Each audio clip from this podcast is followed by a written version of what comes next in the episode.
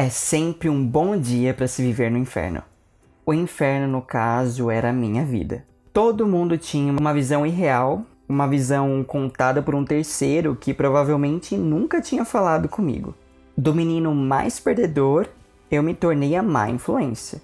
Se o filho de alguma irmã começasse a falar comigo, as pessoas já diziam que ele se tornaria gay, maconheiro, rebelde e talvez terraplanista. Sim, isso me incomodava, mas nada poderia mudar quem eu era, né? Então eles poderiam falar de mim que eu dançaria ao som de cada mentira.